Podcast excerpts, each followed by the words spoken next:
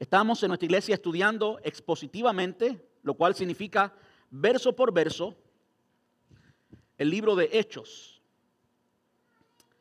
Y le hemos titulado a la serie de sermones En acción, porque de eso se trata, discípulos en acción, el Espíritu Santo en acción, la iglesia en acción, y es así que se multiplica los discípulos o que se multiplican los discípulos. Es así que la iglesia creció y es así que nosotros podemos crecer hoy en acción.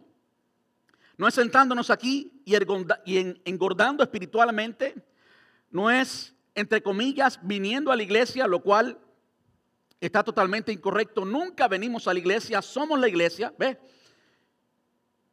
De modo que no nos multiplicamos simplemente al sentarnos y escuchar la palabra de Dios, ese es el principio. Tenemos que movernos, tenemos que eh, llevar todo el conocimiento que recibimos a la acción para entonces poder convertirnos eh, en multiplicadores y así cumplir la gran comisión Elad, uno de los líderes, eh, uno de, los líderes de jóvenes, nos expuso el capítulo 1, la primera parte del capítulo 1. Y en ese capítulo 1 está el versículo 8. Y casi todos los sabemos de memoria, pero recibiréis poder cuando haya venido sobre vosotros el Espíritu Santo y me seréis testigos en Jerusalén, en Judea, en Samaria y hasta lo último de la tierra. Yo creo que ese versículo es clave en todo el libro de los Hechos porque es exactamente lo que sucede en el resto del libro. Los discípulos llegan a llenar a Jerusalén, a ser testigos allí en Jerusalén y es lo que vamos a ver hoy, cómo sucedió eso allí en Jerusalén en el capítulo 2 y eventualmente llega hasta Judea, toda la provincia completa, Samaria y lo último de la tierra. Y cuando dice lo último de la tierra, ahí estábamos tú y yo, lo último de la tierra éramos nosotros aquí, en Puerto Rico, en México, en Colombia y lo último de la tierra. Nosotros vivíamos en lo último de la tierra. Para ellos era lo último de la tierra, ¿ves? Entonces quiero invitarles que vaya conmigo allí a Hechos capítulo 2, versículos desde el 1 hasta el 13. Dice, cuando llegó el día de Pentecostés, estaban todos unánimes juntos. Y de repente vino del cielo un estruendo como de un viento recio que soplaba, el cual llenó toda la casa donde estaban sentados. Y se les aparecieron lenguas repartidas como de fuego, asentándose sobre cada uno de ellos. Y fueron todos llenos del Espíritu Santo y comenzaron a hablar en otras lenguas según el Espíritu les daba que hablasen. Moraban entonces en Jerusalén judíos, varones piadosos, de todas las naciones bajo el cielo. Y hecho este estruendo, se juntó la multitud y estaban confusos porque cada uno les oía hablar en su propia lengua. Y estaban atónitos y maravillados diciendo, mirad, ¿no son estos galileos todos, perdón, no son galileos todos estos que hablan? ¿Cómo pues les oímos nosotros hablar cada uno en nuestra lengua en la que hemos nacido? Partos, medos, elamitas y los que habitamos en Mesopotamia, en Judea, en Capadocia, en el Ponto y en Asia, en Frigia y, Panfilia, en Egipto y en las regiones de África más allá de Sirene, y romanos aquí residentes, tanto judíos como prosélitos, creyentes, perdón, cretenses y árabes. Les oímos hablar en nuestra lengua las maravillas de Dios. Y estaban todos atónitos y perplejos, diciéndose unos a otros, ¿qué quiere decir esto? Mas otros, burlándose, decían, están llenos de mosto. Así quiero pedirle que me acompañen en oración. Amante Rey, te damos gracias, muchas gracias Señor en esta preciosa tarde, Dios, por el privilegio de estar aquí, Señor, reunidos todos, por la oportunidad que tú nos das de poder entrar en tu presencia como un pueblo, poder, Señor, en intimidad, sentirte, decirte, Señor, lo lindo que eres y lo mucho que significas para nosotros, alabarte, adorarte, exaltarte, Señor. Muchas gracias. Padre, en esta hora nos disponemos a estudiar tu palabra y queremos rogar que tu Espíritu Santo, aquel mismo que la inspiró, aquel mismo que habló, aquel mismo que llevó a los escritores a escribir, aquel mismo que fundó la iglesia, aquel que está aquí hoy, Señor, que prepare el terreno de nuestros corazones que Él pueda quitar toda distracción emocional, sentimental, todo pensamiento contrario. Y Señor, que ese mismo Espíritu nos hable y nos enseñe, Señor, lo que tú nos quieres decir hoy. Padre, necesitamos oír tu voz, necesitamos aprender de ti y por lo tanto te rogamos, háblanos hoy, enséñanos. Te rogamos todo esto en el dulce nombre de tu Hijo amado Jesús y te damos muchas gracias, papá. Gracias, Señor. Amén. Y amén. Gracias, Dios. Pues como les decía, estamos en una serie expositiva del libro de Hechos. Y el A nos introdujo el capítulo 1, la primera parte del capítulo 1, el versículo eh, 8 específicamente nos habla de cómo los discípulos iban a alcanzar el mundo entero para Cristo. El pastor Fabio nos dio una excelente posición la semana pasada y hoy estaremos hablando de lo que se conoce como el bautismo en el Espíritu Santo. Ahora, mi tema hoy no es el bautismo en el Espíritu Santo, mi tema hoy es cómo Dios llega a cambiarnos. ¿Por qué este es mi tema? Bueno, primero porque la iglesia en general, aunque entiendo que no todos estaban aquí, hace aproximadamente un año, un año y dos meses atrás, estudiamos una serie titulada La vida en el Espíritu y hablamos mucho, hay un precisamente un tema titulado El bautismo en el Espíritu Santo y todo ese tema, por supuesto, hablaba de eso, específicamente eso, el bautismo en el Espíritu Santo y tratamos en ese tema Hechos capítulo 2, eh, dentro de muchos otros pasajes. De modo que eh, ya hemos hablado, ya hemos tratado acerca de lo que es el bautismo en el Espíritu Santo y todos ustedes pueden escuchar la serie en la página web de la iglesia, iglesiahispanadebrandon.com, diagonal recursos, sermones, y allí usted puede buscar la serie Viviendo en el Espíritu, es el título de la serie, y escuchar estos sermones. Muy importante, porque una de las cosas que más eh, se manipulan y se malinterpretan hoy es precisamente la obra del Espíritu Santo. Una de las cosas que más se manipulan y que más mal se, interpretan hoy en la iglesia tiene que ver con las doctrinas del Espíritu Santo. El libro de los Hechos habla, por supuesto, mucho del Espíritu Santo. Es la primera ocasión que la tercera persona de la Trinidad hace su labor. Eh, la iglesia queda a cargo del Espíritu Santo y no es que antes no hacía su labor, siempre ha hecho su labor. El Espíritu Santo es Dios, es eterno, ha existido por siempre y siempre ha hecho su labor. Pero en esta ocasión no vemos a Jesús, no vemos el Hijo. Físicamente allí vemos el Espíritu Santo obrando en qué? En la iglesia.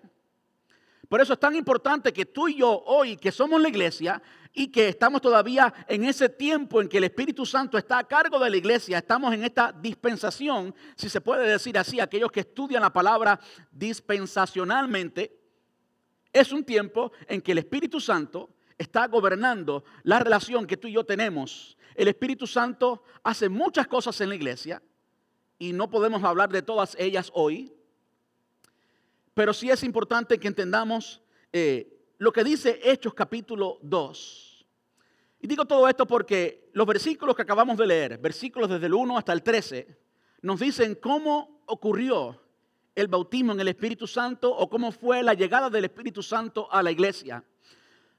Y yo creo que muchas veces, muchísimas veces, más de las que debieran ser, los cristianos le prestan demasiada atención a eso y perdemos el enfoque de lo que está sucediendo. Lo que estaba sucediendo era que el Espíritu Santo había descendido precisamente en Jerusalén y había equipado en ese momento a los que estaban allí para cumplir la gran comisión y para poner, eh, para cumplir también lo que habíamos hablado en el versículo 8 del primer capítulo. Me seréis testigos en Jerusalén, Judea, en Samaria y hasta lo último de la tierra. Pero ¿cuándo es que podemos ser testigos? Cuando hemos recibido, ¿qué? Poder. Poder. Poder. Pero recibiréis poder y entonces me seréis testigos. Y eso es precisamente lo que ocurre en estos primeros 13 versículos. Ahora, ¿por qué digo que se ha hablado muchísimo de esto y se ha sacado totalmente fuera de contexto? Digo eso porque creo que todos entendemos, no hay necesidad ni siquiera de leerlo de nuevo. Cuando usted lee esos versículos, usted puede entender que lo que ocurrió allí ha sido un evento único e histórico. Ha sido un evento único e histórico. Yo crecí en iglesias que se creen en el poder del Espíritu Santo. Yo conozco acerca de cualquier movimiento del Espíritu Santo. Tengo sed de ver el Espíritu Santo moviéndose porque es la única forma en que la iglesia puede crecer y la iglesia puede tener éxito. Es solo en el poder del Espíritu Santo. Solo en el poder del Espíritu Santo. No hay otra forma. Ahora, lo que dicen estos, estos primeros 13 versículos es crucial que lo entendamos. Y de nuevo yo he crecido en ese tipo de iglesia y yo jamás, nunca en mi vida he visto lo que sucedió allí. Es decir, estoy seguro que la gran mayoría de ustedes conoce de esto y ha, ha tenido esta experiencia en la que usted llega a una iglesia y se dice, bueno, ahora vamos a ministrar el bautismo en el Espíritu Santo y vamos a hacer esto y vamos a hacer aquello. Y se está buscando que la persona o las personas comiencen a hablar en lenguas. Y pues muchos se llenan de, de orgullo, de gloria o de satisfacción al decir, esto es lo que sucedió en Pentecostés. Este es el segundo Pentecostés. Pero yo le voy a decir, no es así. Sí tenemos que buscar la llenura del Espíritu Santo, no me malentiendan. No estoy diciendo absolutamente nada en lo contrario de eso. Tenemos que buscar la llenura en el Espíritu. Tenemos que ser llenos del poder de Dios. Tenemos que hacerlo y tenemos que buscarlo. Pero lo que sucedió en este entonces fue algo único. Las lenguas repartidas como de fuego sobre cada uno de las, eh, de las cabezas de ellos, de todos los que estaban allí. El estruendo. El estruendo no, no fue un estruendo que oyeron solamente ellos. El pasaje nos dice que los que estaban en la ciudad oyeron. Fue algo grande. ¿Ok? Ellos oyeron porque le oían desde toda la ciudad. No fue algo sencillo. Fue algo que si ocurre en el presente, todo Valrico estuviera aquí, los bomberos y todo el mundo estuviera en este lugar presente, porque era algo alarmante. Así hubiera sido si hubiera ocurrido en este lugar, en el presente. Y lo más importante, además de las lenguas repartidas como de fuego y el estruendo, de nuevo yo he estado en todo tipo de iglesias, iglesias pentecostales donde es fuego. Yo he estado en servicios donde la presencia de Dios es casi tan tangible que nadie puede moverse y me encanta esa presencia. Eso está muy bien. Pero yo nunca he visto lenguas repartidas de nadie, ni nunca he escuchado ningún estruendo. Eso fue, y tenemos que admitirlo, un evento único. ¿Eh? Y si fue para ese tiempo, pues gloria a Dios. No tenemos que buscar el estruendo, lo que tenemos que buscar es la persona del Espíritu Santo que está aquí y ahora entre nosotros. Ahora, lo siguiente es también muy significante y muy importante ellos comenzaron a hablar en lenguas, ¿verdad? Ahora, las lenguas que usted y yo hemos escuchado en, todo, en varios momentos, no son las lenguas que ellos estaban hablando. ¿Dónde está el poder y la autoridad de la palabra de Dios cuando decimos que, oh, hablamos lengua y hablamos en una lengua angelical y creemos que esa es la evidencia inicial del bautismo en el Espíritu Santo? Cuando lo que sucedió en Pentecostés, la autoridad bíblica del tema, no es ni remotamente lo que se experimenta en las iglesias hoy. No lo es, perdón, pero no lo es. Es evidente que allí estaban todos hablando en idiomas humanos, eh, idiomas que otras personas entendían y no era que tenían el don de, eh, de interpretación. No. El equivalente de eso, si ocurriera hoy en este lugar, es que la mayoría de ustedes estuvieran hablando en ruso y otros en árabe y otros en, farsi y otros en, varios idiomas. Eso es lo que ocurrió en, en aquel entonces.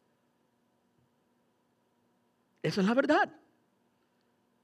¿Por qué queremos decir? ¿Por qué queremos, y hay movimientos y demás que se llenan de, de, orgullo, de realización al decir, oh, aquí está ocurriendo ahora lo que ocurrió en Pentecostés? No, yo nunca lo he visto.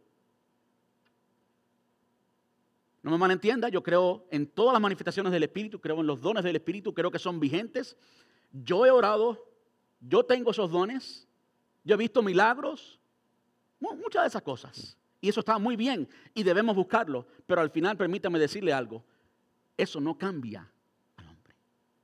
Eso no hace discípulos. ¿Me escuchó bien? Yo no sé cuántos aceptan eso, pero eso no cambia a nadie. Eso no hace discípulos.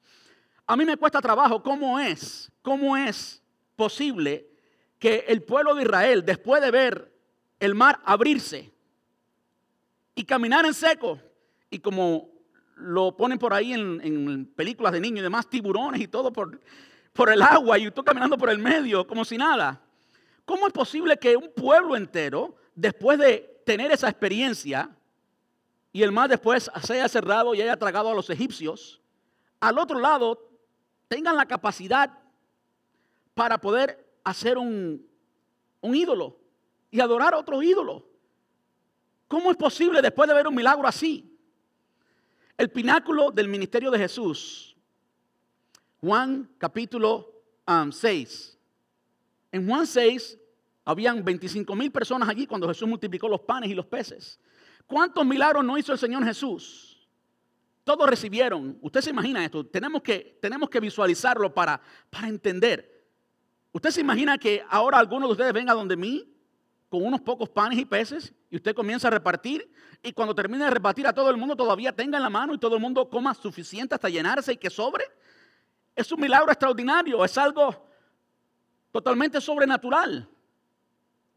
Al final del capítulo 6, Juan, ellos estaban yendo. Al punto que el Señor le dice a los discípulos, ¿ustedes también quieren irse? ¿Cómo es eso posible? ¿Cómo ¿Es eso posible? Para mí no, cabe duda, no, no, no entiendo. Los milagros y las señales no cambian, no transforman a nadie. ¿Y saben qué? Sí, el Señor los usó para autentificar la deidad de Jesús, para autentificar el ministerio de los apóstoles, para autentificar el poder que tiene la iglesia aún en el presente. Él lo puede hacer. Pero eso no va a cambiar a nadie. Eso no va a sostener la vida espiritual de nadie. Es la otra parte de la obra del Espíritu Santo, es la obra interior, es la transformación interna. Y eso es lo que Dios quiere. Dios te quiere a ti. Amén. Dios me quiere a mí. Él no quiere un montón de personas que están buscando el beneficio de los milagros, los panes y los peces. Sáname, dame la bendición, hazme millonario, dame el Ferrari y la casa de 10 pisos. No. Porque la vida del hombre no consiste en los bienes que posee, dijo, el Señor Jesús. Todo eso es basura. Todo eso pasa. La salvación del, hombre, el alma del hombre, es lo que vale para Dios y Dios está en el negocio de alcanzar eso. Y como los milagros han probado por la historia que no cambian a nadie, pues, tranquilo, sí, creemos en los milagros y, y oramos por los milagros y cuando oro por alguien, oro esperando que el Señor lo sane creyendo con todo mi corazón que el Señor lo sane. Pero si lo sano no, si Dios hace el milagro no, eso no es. Y lo haremos eso un poquito más. Quiero regresar atrás un poquito, algo que Fabio tocó el, el domingo pasado, pero que también creo que es muy importante y es otra de las cosas que yo creo que se malinterpreta muchísimo en la iglesia. Y de nuevo estamos estudiando positivamente el libro de Hechos y queremos eh, todos los puntos teológicos y también históricos, porque el libro de Hechos es historia, hechos, queremos, queremos verlo. La semana pasada Pablo leyó en el versículo 13 y ahora estoy regresando al capítulo 1. Versículo 13, capítulo 1 dice, y entrados subieron al aposento alto donde moraban, escucha ahora los nombres, Pedro y Jacobo, Juan, Felipe, Tomás, Bartolomé, Mateo, Jacobo hijo de Alfeo, Simón el celote, eh, Judas, eh, el hermano de Jacobo, ¿cuántos habían allí? Once. Porque Judas ya había muerto. Es lo que dijo el, capítulo 1. Ahora, escuchen lo que dice el versículo 21. Estoy regresando al capítulo 1. Es necesario, pues, que de estos hombres eh, que han estado juntos con nosotros todo el tiempo, de estos hombres, entienda bien, que han estado con nosotros junto con nosotros todo el tiempo que el Señor Jesús entraba y salía entre nosotros, comenzando desde el bautismo de Juan hasta el día eh, en que de entre nosotros fue recibido arriba, uno se ha hecho testigo con nosotros de su resurrección. Estoy leyendo lo que los apóstoles estaban hablando para elegir a quien llegó a ser Matías, el apóstol número 12 eso nos trae al tema de los apóstoles y el apostolado y demás y demás y demás. Y yo quiero establecer como pastor de la iglesia lo que creo que la palabra de Dios enseña acerca de eso. especialmente cuando estamos en un tiempo en que el movimiento apostólico profético mueve millones de creyentes, millones de cristianos, y hay iglesias muy grandes y movimientos y ministerios muy grandes eh, en que la, la persona principal es un apóstol o se le nombra un apóstol. Pero usted leyó bien ese pasaje. Es necesario que de estos hombres que han estado junto con nosotros, desde el bautismo de Jesús, cuando Juan bautizó a Jesús, hasta la ascensión, las personas tenían que ser hombres que estaban allí, que fueron testigos. Y hoy nadie cumple con eso. Hoy nadie, ¿ok? Nadie cumple con eso. De modo que hoy nadie debiera llamarse apóstol. Nadie. A mí, le voy a decir en un caribeño, porque así lo hablan ellos, yo, voy a imitar esa parte de ellos. A mí no me importa si es la iglesia de eh, Maldonado y tiene miles de personas. La autoridad no es Maldonado.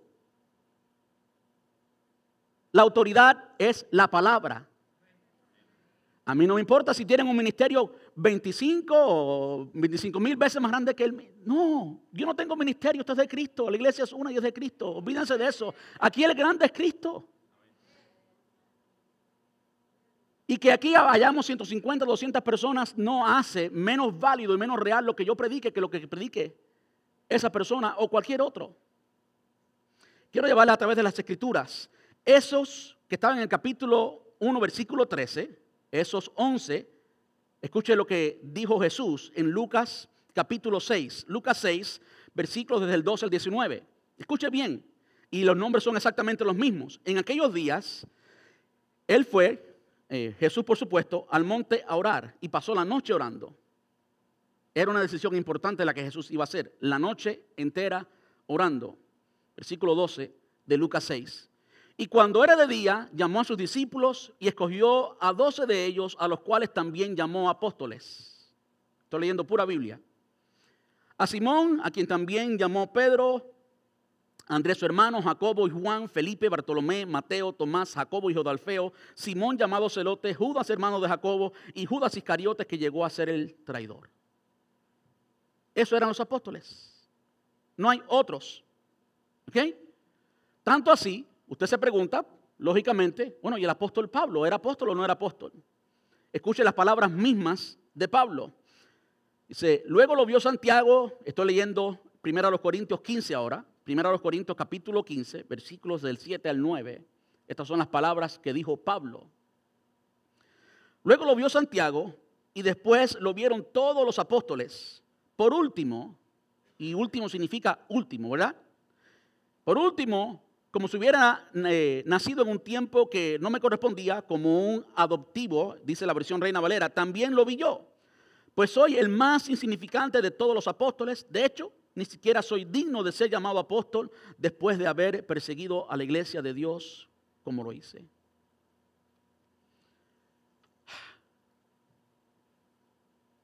Ustedes escucharon eso, ¿verdad? Son las palabras del apóstol Pablo. En la segunda, esto es parte de la primera carta, ¿verdad? Primera, primera Corintios 15. En la segunda carta, capítulo 12, versículo 12, aquí se nos dice que cómo es que los apóstoles tenían que hacer señales, prodigios y milagros. Y eso explica, eso explica por qué hoy cuando usted eh, escucha o ve a alguien que se cree apóstol, siempre, este es el denominador común, siempre hay esta presión de lo sobrenatural y de milagros y prodigios y señales. ¿Ok? La razón de eso está aquí. Dice el versículo 12, con todo, las señales de apóstol han sido hechas entre vosotros en toda paciencia por señales, prodigios y milagros. El apóstol Pablo está defendiendo su apostolado y le dice que eh, las señales le seguían. Lo que el Señor prometió hacer a, a, los apóstoles se cumplía en el apóstol Pablo, señales, prodigios y milagros. Y de nuevo eso explica por qué hoy en día hay esta presión eh, de que tiene que haber milagros y que tiene que haber señales, porque si no, el apostolado no es auténtico. Ahora, yo, yo no me dedico a estudiar eso, porque yo no, eso no es mi ministerio. Pero de vez en cuando, cuando quiero relajarme un poco, pues me pongo a ver algún video de otro de, de todos esos llamados milagros. Y créame, yo creo en los milagros, yo he visto milagros. No me malentienda, por favor. Dios es un Dios de milagros, siempre lo ha sido, siempre lo será, nunca ha cambiado, nunca cambiará. Él es el Dios de milagros. Amén. Pero eso es muy diferente a que yo le diga, venga que usted hoy va a recibir el milagro. ¿Con qué autoridad yo puedo pararme a, prometerle a nadie precisamente eso? Yo he estado en lugares donde han habido esos apóstoles que prometen los milagros. Y allí hay una persona, como pasó no hace mucho, hace menos, menos de tres semanas, una persona en una silla de ruedas. Y pasó al frente. Y mi corazón estaba roto, porque yo sabía lo que iba a pasar. El bla, bla, bla. Ven para que recibas la bendición y todo este show que no es de Dios. Escúcheme, no es de Dios. No es de Dios. Porque el Espíritu de Dios nunca hará algo contrario a lo que Él dijo en la palabra. Nunca.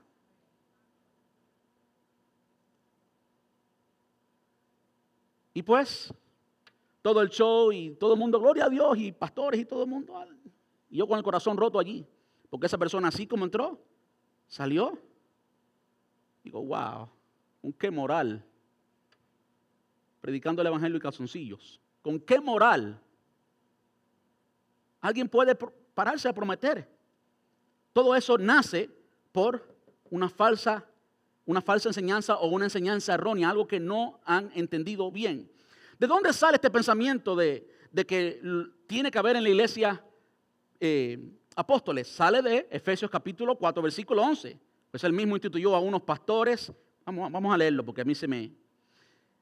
Y él mismo, Efesios 4:11, y él mismo constituyó a unos apóstoles, otros profetas, otros evangelistas, otros pastores y maestros, los cinco ministerios, ¿verdad? Entonces, ¿qué es lo que piensan las personas que creen en el apostolado? El apostolado según los doce. Ellos creen ser un apóstol tal como lo era Juan y como lo era Pedro. ¿Qué creen ellos? Bueno, ahí dice que el Señor instituyó los apóstoles en la iglesia y nosotros somos la iglesia hoy, de modo que aquí tienen que haber apóstoles también. Esa es la línea de pensamiento. Pero es mal entender la palabra. Es decir, que eso dice más de lo que dice porque no es lo que dice. Sí, el Señor estableció apóstoles en la iglesia. Pero yo quiero decirles, la iglesia comenzó allí con Juan, bueno, en Hechos capítulo 2, allí comenzó la iglesia. ¿Estableció el Señor apóstoles, sí o no? Claro que sí, estaban allí. ¿Cómo es eso vigente hoy? ¿Cómo es eso vigente hoy? Bueno, ¿cómo usted sabe de, de Jesús? ¿Cómo usted sabe de Jesús? Ah, por Mateo, Marcos, Lucas, Juan, ¿verdad? ¿Y cómo sabe la doctrina? Por los, porque los apóstoles escribieron, Pedro, Juan, Pablo escribieron. Ese es el fundamento y el fundamento siempre ha sido Cristo. Vamos a verlo. Efesios 2, 20 al 21. Dice, edificado sobre el fundamento de los apóstoles y profetas, siendo la principal piedra del ángulo Jesucristo mismo en quien todo el edificio bien coordinado va creciendo para ser un templo santo en el Señor. ¿Qué significa eso? ¿Qué significa eso? Eso significa que los apóstoles fueron los primeros, ¿verdad? Que predicaron el Evangelio, fueron los que pusieron el fundamento en la iglesia, allí en Jerusalén, según lo vemos en el capítulo 2 de Hechos. Ahora, cuando usted pone un fundamento, usted lo pone una vez, usted no pone el fundamento eh, o la, um, the slat, se dice aquí en inglés, la fundación, eh, ayúdenme los que saben de construcción, la zapata, el cimiento, le digo, la zapata, el cimiento, usted lo pone una vez y después comienza a construir. Y cuando va a construir el segundo piso, ¿usted no hace otra zapata? ¿O sí? No, ya el fundamento está puesto. Y el fundamento es Cristo. That's eso es todo. Eso es todo. Los apóstoles o el ministerio de los apóstoles está vigente en la iglesia hoy a través de lo que escribieron ellos. ¿Qué es lo que escribieron ellos? Cristo. Por eso usted estudia lo que acabamos de leer. Vamos a verlo ahorita. El mensaje de Pedro, cuando se convirtieron tres mil personas, ¿cuál fue el mensaje? Cristo puro. Cuando Pedro escribe su segunda carta, él repite una y otra vez. Él sabe que está a punto de morir y lo dice allí en la carta. Dice, estas mis últimas palabras a ustedes. Hay algo que me preocupa, que conozcan a qué? que conozcan a Cristo. Esa es la vida cristiana, conocer a Cristo. No hay más nada. Toda revelación suprabíblica, you know, e, eso es bla, bla, bla, eso es show, es mentira. No tiene que escucharlo. No hay nada que supera a Cristo, no hay nada que sea más precioso que Él. Amén. Esto de los apóstoles o los apostolados, el apostolado del movimiento apostólico no es algo nuevo. Es algo que usted puede verlo en la misma iglesia de Éfeso, cuando en Apocalipsis se le escribe a las siete iglesias. Una de las iglesias era Éfeso. Apocalipsis 2.2. Y usted puede saber que allí, quizás precisamente lo que leímos en Efesios 4.11, la carta a los Efesios, el capítulo 4, versículo 11, acerca de los cinco ministerios, quizás esto confundió a muchos o Pablo estaba eh, tratando de arreglar la confusión que había. De modo que cuando se escribe Apocalipsis, mucho tiempo después, escuche lo que el Señor le dice a esa iglesia. Dice, yo conozco tus obras y tu arduo trabajo y paciencia y que no puedes soportar a los malos y has probado a los que se dicen ser apóstoles y no lo son. Y, le has, y los has hallado mentirosos. Desde ese entonces ya este problema existía, no es un problema nuevo. Claro, en el último tiempo ha tomado mucho auge, pero yo me pregunto, ¿cómo puede ser que el apóstol Pablo fue discipulado por alguien que no era apóstol? Pablo. La mayoría de la doctrina que usted y yo conocemos la recibimos de Pablo, ¿verdad que sí? ¿Y quién discipula a Pablo? Bernabé. ¿Qué importan los títulos? ¿Qué importan los títulos? Y Timoteo no tenía, no hubiera tenido todo el derecho de ser apóstol o de nombrarse apóstol. ¿Y por qué no? ¿Y qué hay si decimos de Juan Calvino y de Martín Lutero y de George Whitfield y de Jonathan Edwards y de Billy Sunday y de Dwight Lyman Moody y de Luis Palau y de Billy Graham? Ah, es que los títulos no importan. Los títulos no importan. Y hoy en día está ese movimiento por ahí andando y mucho poder y, entonces pues se convierte en un negocio porque entonces usted si es pastor tiene que tener la cobertura. La cobertura de un apóstol. Oh, como yo tengo la cobertura, a mí me han preguntado, ¿eh? ¿bajo qué cobertura? Porque es una iglesia independiente. ¿Bajo qué cobertura tú estás? La de Jesús. El apóstol de nuestra fe es uno, es Jesús, no hay otro. ¿Eh? Enseguida quieren venderte y decirte que tú tienes que tener un padre espiritual. Sí, yo tengo padres espirituales, yo tengo consejeros. Tenemos que estar muy claros de de esto, porque no se trata, se trata de algo muy importante y nosotros tenemos que entender esto. Y perdonen la, interrupción del capítulo 2, pero yo quería regresar un poquito a eso y quizás, quizás Fabio no se metió mucho en eso porque era un tema que toma un sermón completo y a lo mejor digo, deja que el pastor, fue inteligente, deja que el pastor sea quien. deja, que, deja que el pastor ahora sea quien haga eso. Ahora regresando al capítulo 2 y el libro de Hechos. Y el bautismo en el Espíritu Santo, cuando descendió el Espíritu de Dios, ¿verdad? Debemos entender que sí, eso fue el bautismo en el Espíritu Santo, sí hablaron en otras lenguas, pero no fue una lengua angelical. A veces yo eh, de una forma incorrecta, honestamente le digo que es una forma incorrecta, no es demostrando la actitud correcta, pero sí es dando un mensaje correcto, y por eso lo he hecho. Cuando me encuentro con personas que hablan en lengua así tan fácil, no bíblicamente, la palabra enseña que debe hablar por orden, y si hay intérprete, y si no, que se calle. Son las palabras de Pablo, no las mías. Así que peleen con Pablo cuando lleguemos ahí arriba. ¿eh? Y cuando alguien me comenta de, este tema y demás y demás, yo le digo, Kawasaki, Toyota, Suzuki, usa Kama arranca la baranda. Kawasaki, Toyota, Suzuki es, lo decimos en inglés, pero eh, viene de, Japón y pues, ¿verdad que sí? Tenemos que entender lo que la palabra dice, porque todo lo otro no es de Dios. El movimiento real del Espíritu Santo lo podemos ver en la palabra de Dios y es, es lo que sigue. Vayamos al versículo 14 eh, en adelante y estamos en Hechos 2. Entonces Pedro, poniéndose en pie, de hecho quiero decir, yo hablo en lenguas, ¿ok? no estoy en contra de hablar en lenguas. Yo hablo en lenguas. Pero ustedes no me oyen hablar en lengua aquí. Ahora, si aquí hubiera intérprete y Dios me diera eso, pues yo lo hablo y, estoy esperando que el intérprete interprete. Pero eso tiene que ser un movimiento de Dios. Yo no puedo y yo no permito que nadie me ponga ninguna presión para que yo forme un ambiente aquí espiritual que es un ambiente formado por el hombre. No. El Espíritu Santo está aquí, está en ti, está en mí, no hay duda de eso. Y si Él se mueve, y yo tengo que hablar ruso aquí, pues Él me dará el ruso y yo lo hablo. Él manda, ¿ok? Entonces no quiero que malentiendan eh, lo que acabé de decir. Yo creo en las lenguas, pero lo que sucedió en Pentecostés no es lo que sucede hoy en muchas iglesias. Sí es lo que ha sucedido en algunos campos misioneros donde un misionero ha escrito en otro idioma. Tengo, tengo. Ha escrito, ha escrito, no, ha hablado en otro idioma. Eso ha sucedido. Ese es el poder de Dios. Amén.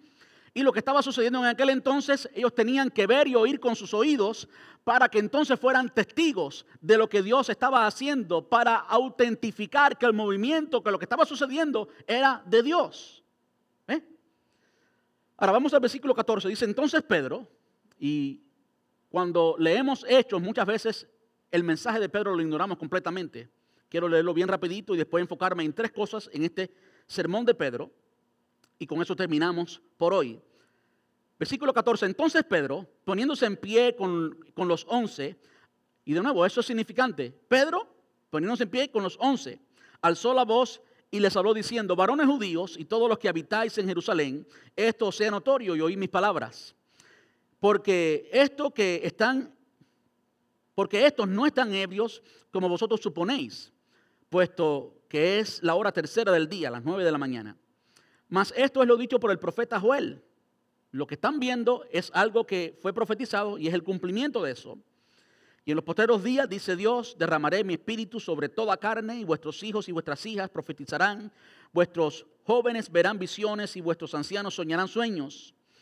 Y de cierto sobre mis siervos y sobre mis siervas en aquellos días derramaré mi espíritu y profetizarán.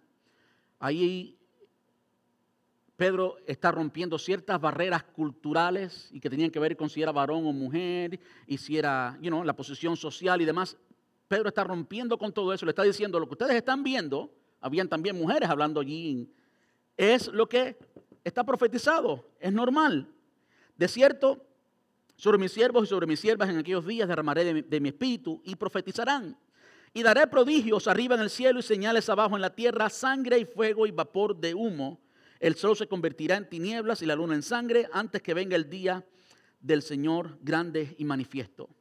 Por supuesto, aquí se está hablando de una forma profética. Está citando al profeta Joel, de modo que al, entender ese pasaje tenemos que estudiarlo y eh, interpretarlo proféticamente. Eh, gran parte de los errores doctrinales que ocurren cuando no interpretamos un profético, un pasaje profético en forma profética está hablando del día del Señor. Y el día del Señor es desde que Cristo vino hasta que Él regrese. Desde la primera venida, cuando vino en carne y hueso, hasta la segunda venida. De modo que esa última parte de la sangre y la luna y eso todavía no se ha cumplido, pero se va a cumplir. Y todo aquel que invocar el nombre del Señor será salvo. Varones israelitas, oíd estas palabras, Jesús Nazareno. Entonces comienza a predicar de Jesús. Ahora, ¿qué quiero que entendamos de esto? Quiero que entendamos lo siguiente, y es que Dios te encuentra donde estás. Dios te encuentra donde estás. Estaba celebrándose la fiesta de, Pentecostés. Es una fiesta entre una cosecha y la otra, simplemente una fiesta. Eh, para, era un festival. Ahora, ¿cuántas personas hay en un festival? Piense, por ejemplo, en Mardi Gras. Yo nunca he estado allí, no sé cómo es, pero he visto algunas imágenes y demás. ¿Verdad que no es muy santo? ¿Verdad que no? No lo es. La hermana Carmen puede decirle, ella viene de Luciana. No lo es. En esa fiesta de Pentecostés es que el Señor hace todo esto. Es que el Espíritu Santo desciende.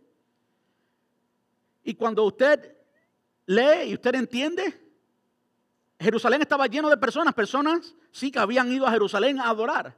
Pero junto con esa persona había de todo tipo de personas. Allí se manifestó el Señor. El Señor, eh, el Espíritu Santo se manifestó en un momento en que no era, eh, no era quizás el más apropiado para ti, para mí. El Señor te encuentra donde estás, como estás, Así comienza la obra del Espíritu Santo en tu vida y en mi vida.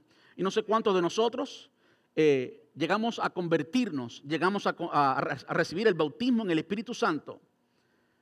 Déjenme decir que es eso en una forma muy sencilla y muy simple. Es cuando ocurre en ti la experiencia de la salvación. Es cuando tú te entregas totalmente de corazón y sientes la presencia del Espíritu Santo y ocurre un cambio en tu vida, es cuando tú de verdad has entregado todo al Señor Jesús, entonces Él viene y hace morada en ti. Eso es. Ahora, yo crecí siendo cristiano, pero hubo un momento en mi vida que mi fe llegó a ser mi fe, no la de mi familia, no la de mi mamá, Llegó un momento en que la experiencia era mía personal, ya era entre el Señor y Dios. Llegó un momento en que yo le dije al Señor, yo quiero seguirte. Llegó un momento en que se convirtió en una relación personal y yo le entregué toda mi vida. Ahora, ¿cuándo y dónde ocurre eso? Cuando el Señor te encuentra como eres, donde estás. Muchos de nosotros, eso sucedió en nuestra casa, mucho sucedió en el trabajo, mucho sucedió sí en una iglesia, mucho, en cualquier lugar eso puede suceder. Y no siempre, y no siempre es, es, de una forma única. El Señor puede hacerlo como quiera.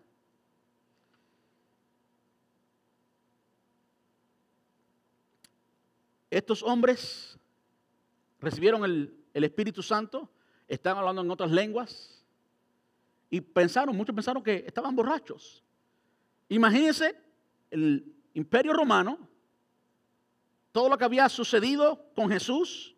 ¿Qué hicieron con Jesús? Lo crucificaron. ¿Sí o no? ¿Qué hizo Pedro? Echó un patín. ¿No era lo más popular ser cristiano? ¿No era lo más popular hablar las maravillas de Dios? Sin embargo, Pedro, que había negado a Jesús antes eh, de la crucifixión, y los discípulos que no estaban allí el día que Jesús resucitó esperándolo, porque no, no creyeron realmente. Bueno, esos discípulos de repente estaban allí hablando las maravillas de Dios. El poder de Dios había descendido sobre la iglesia en una forma sobrenatural, en una forma extraordinaria. Lo que estaba sucediendo era una manifestación del poder de Dios. Dios los encontró donde estaban, como estaban, y allí los llenó de su espíritu y ahora ellos estaban dando evidencia de algo que ocurría interiormente en ellos, la presencia del Espíritu Santo como nunca antes. Como nunca antes, este pueblo de creyentes, este grupo de creyentes recibió, el Espíritu Santo ahora vivía en ellos. Y esa experiencia es una experiencia única, es una experiencia eh, vibrante cuando recibimos el Espíritu de Dios. No me va a dar tiempo tocar todo lo otro. Quiero que vayan al versículo 23 conmigo. versículo 23 y después vamos a ver el versículo 36. Usted puede eh, leer el resto en la casa y de hecho eso es lo que debe suceder en un estudio positivo, que usted estudie con nosotros y que usted lea en su casa lo que estamos hablando, que usted lea esta semana el capítulo 2. Versículo 23. El apóstol Pedro se pone de pie y está hablando de Jesús.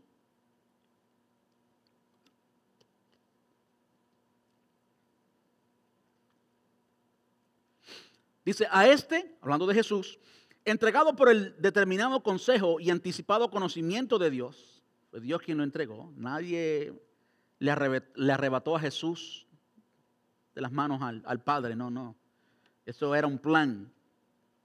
Prendisteis, ¿quién lo mató? Ellos, prendisteis y matasteis por manos de inicuos, crucificándole. Continúa, llega al versículo 36 y dice básicamente lo mismo. Seba pues ciertísimamente toda la casa de Israel, que a este Jesús, a quien vosotros que crucificasteis, Dios le ha hecho Señor y Cristo. ¿Qué está haciendo el apóstol Pedro? Está siendo profeta de Dios, le está hablando, le está hablando lo que el Señor está hablando al, al pueblo. ¿Y qué es lo que el Señor le dice al pueblo en ese entonces? Ustedes lo crucificaron. Ustedes lo crucificaron. Ahora, por supuesto, Creo que sería lógico decir que los 120 que habían allí, ahora en esta ocasión, no eran 120, sino se convirtieron en 3.000. So, por lo menos, con toda certeza, habían 3.120. ¿Cree usted que esos 3.120 estaban directamente involucrados en la crucifixión de Cristo? Por supuesto que no. De hecho, muchos eran gente que venían de fuera, no vivían allí. ¿Eh? ¿Qué es lo que está diciendo el Señor a ellos en ese entonces y nos está diciendo a nosotros hoy? Nos está diciendo que nosotros causamos la crucifixión de Cristo, que por nuestros pecados Él fue que murió. De modo que no solamente el Señor nos encuentra en donde estamos, sino que también Dios te dice la verdad. Y eso es algo que ocurre cuando somos bautizados con el Espíritu Santo. Todo este estereotipo que a veces ponemos, ¿ves? Todo este estereotipo que detiene la mano de Dios y que detiene el movimiento de, Dios en nuestra vida, se cae ¿ves? cuando estamos recibiendo eh, el Espíritu Santo y cuando somos abiertos al Espíritu Santo, cuando tenemos un encuentro real con Dios, Dios te dice la verdad. Dios no te pasa el pañito suave para decirte, mira qué bien tú estás, sino Dios te dice la verdad. todo el pecado que hay en nosotros queda expuesto. Todo lo arrogante que somos, todo lo egoísta que somos, eso queda expuesto. En su presencia, cuando hablamos con Él, cuando Dios nos habla, es una de las formas en que usted identifica que Dios te está hablando de verdad. Hoy en día a la gente le encanta que Dios le hable cuando es, yo tengo una bendición para ti, yo y sí, yo tenemos la bendición, somos la bendición, tenemos a Cristo. No hay mayor bendición que esa. ¿Eh? ¿Cómo tú sabes cuando Dios te está hablando realmente? Cuando quedas desnudo en su presencia y no te puedes esconder, ahí no hay excusas. Ahí no hay excusas. Recuerdo cuando comenzamos el año y oré mucho para que el Señor me diera cierta dirección para este año.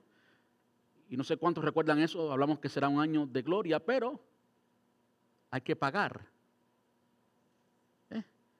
Y hay que vencer todas las excusas. Hablamos mucho de excusas, no sé cuántos se acuerdan. En la presencia de Dios, Dios te dice la verdad. Y si tienes que someterte o tienes que dejar algo, tienes que dejar tu orgullo. Si está haciendo falta de amor, si está siendo chismoso, si estás dejando de tener amor por el hermano, amor por la hermana o amor por los perdidos, sea lo que sea, sea cual sea tu condición, ahí quedas desnudo delante de la presencia de Dios y allí no hay nada más que hacer, simplemente aceptar. Y ese es el último punto. Aceptar lo que Dios nos quiere decir. Así es que llega el Evangelio a cada uno de nosotros, así es que el Espíritu Santo hace discípulos primero primero los encuentra donde están, segundo les dice exactamente la verdad, lo bueno y lo malo, la verdad de lo que está sucediendo malo, el pecado que hay en la persona, pero también habla la verdad y usted puede ver en el pasaje cómo habla acerca de la, eh, de la justicia de Cristo y cómo eso pasa a nosotros. Eso también es verdad. Nos dice la verdad completa. Pero hay, hay algo que se requiere de nosotros y es una respuesta. Por eso es crucial cada vez que nos reunimos y oímos la palabra de Dios, que respondamos. Por eso es crucial que cuando el Espíritu Santo nos habla, escúcheme esto, el Espíritu Santo habla, todavía hoy habla con cada uno de nosotros. El Espíritu Santo habla incluso a personas que no conocen a Cristo todavía para convencerles de pecado cuando tú sientes la necesidad de Jesús, cuando tú sientes rechazo por el pecado, cuando tú llegas a la realización que estás perdido sin Cristo, que necesitas salvación, quien te ha estado hablando ha sido el Espíritu Santo. Y cuando eso sucede, es imprescindible que respondamos. Porque así como el Espíritu Santo viene y hablando a nuestro corazón y nos prepara, así mismo nuestro corazón puede endurecerse ante el mismo estímulo o la misma actividad del Espíritu Santo. Lo que quiero decir es esto, cuando escuchamos al Espíritu Santo y no hacemos nada, nuestro corazón se endurece. Y la próxima vez el Espíritu Santo nos habla y no hacemos nada y nuestro corazón se endurece más. Y si usted está años ignorando al Espíritu Santo, usted tiene un corazón de piedra y llega el momento que usted llega a ser inmune porque usted no ha respondido a la actividad del Espíritu. Mire lo que dice el versículo 37. Al oír esto, se compusieron de corazón y dijeron a Pedro y a los otros apóstoles, varones hermanos, ¿qué haremos? ¿Qué haremos? Pero les dijo, arrepentíos y bautícese cada uno de vosotros en el nombre de Jesús o de Jesucristo para perdón de los pecados y recibiréis el don del Espíritu Santo. Porque para vosotros es la promesa y para vuestros hijos y para cuantos, para todos los que están lejos, nosotros, para cuantos el Señor nuestro Dios llamare. Promesa es para ti. Dios quiere que tú vivas esa vida. Dios quiere que tú experimentes el poder del Espíritu Santo. No puedes hacer discípulos, no puedes multiplicarte, no puedes ser útil en la obra del Señor sin el poder del Espíritu Santo. Pero el Espíritu Santo es una persona. Es algo que vamos a ver más adelante. El Espíritu Santo no es un poder, aunque tiene poder, no es un fuego, aunque es de fuego. El Espíritu Santo es una persona que habla y es por eso que cuando Él habla tenemos que escucharlo, porque Él no nos habla todos los días. Bueno, a través de la palabra usted puede. Pero no, si alguien aquí escucha la voz del Espíritu Santo todos los días, pues déjeme saber para que entonces usted, eh, tenerlo en, la junta de pastores y que sea pastor también. Yo no oigo absolutamente todos los días. La mayoría de los días sí, pero no todos los días. Lo que quiero decir es lo siguiente, cuando el Espíritu Santo te habla, es un acto de gracia. ¿Ok?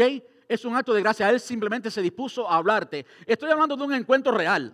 Estoy hablando de que tú estás llorando. Estoy hablando de que todas tus emociones están escuchando a Dios. Estoy hablando de que realmente tú estás, tú te sientes que estás en la presencia de Dios. De eso estoy hablando, de esa experiencia real. Eso no ocurre todos los días. Y es por eso que cuando Él te habla, tú tienes que ser sensible. De hecho, cuando tú continúas siendo insensible y no escuchas a la voz de Dios y sientes que Dios te está hablando, que Dios está tratando con tu corazón y lo ignoras una y otra vez, llega el momento que Dios dice, bueno, pues no echéis las perlas a los cerdos. Los cerdos no pueden apreciar las perlas, por lo tanto, es una pérdida de tiempo, de recursos, de todo. Echar las perlas a los cerdos. Y eso es algo que el Señor enseñó porque Él lo practica. Sí, tú no quieres abrir la puerta y no quieres que él abra y no quieres que él trate contigo, pues él queda ahí. Serás un cristiano eternamente cristiano sin poder.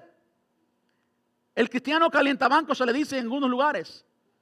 Pero eso no es lo que queremos. Queremos una iglesia en acción. Y si queremos una iglesia en acción, mira, si el Señor nos encuentra allí en el centro de trabajo, cuando estás mecaneando, el Señor te encuentra allí mecaneando y cuando estás haciendo el trabajo que estés haciendo, allí está el Espíritu Santo tratando con tu vida. Así es que alcanzamos la salvación y así es la relación con Dios siempre. Él nos encuentra donde estamos, nos dice la verdad, nos dice lo que tenemos que arreglar y nos dice quiénes somos en Él. Y después de eso queda una invitación. ¿Qué tú vas a hacer al respecto? Ellos dijeron, ¿qué haremos? Pedro respondió, arrepiéntense, bautícense para que reciban el Espíritu Santo.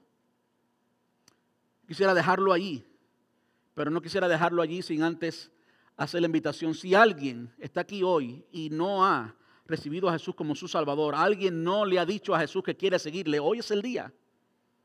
Hoy es el día, no esperes. Y es algo que ocurre eh, con frecuencia, no. Ahí está el enemigo por la otra oreja diciéndote, no, espera. Nadie tiene que ser perfecto para recibir eh, la invitación de Dios. Él te encuentra donde estás. Este pensamiento de espera. No, no, es que tú todavía no puedes. No, no, no, eso es mentira del diablo. Eso no es lo que Dios te está diciendo. Eso es el otro que te está diciendo, no, espera un poquito más a que tú mejores esto, a que tú mejores aquello. No, Dios te encuentra donde estás. Y ahí donde estás te dice lo que tiene que decirte. Y entonces, entonces es que tú tienes una respuesta para el Señor. Vamos a estar puestos en pie.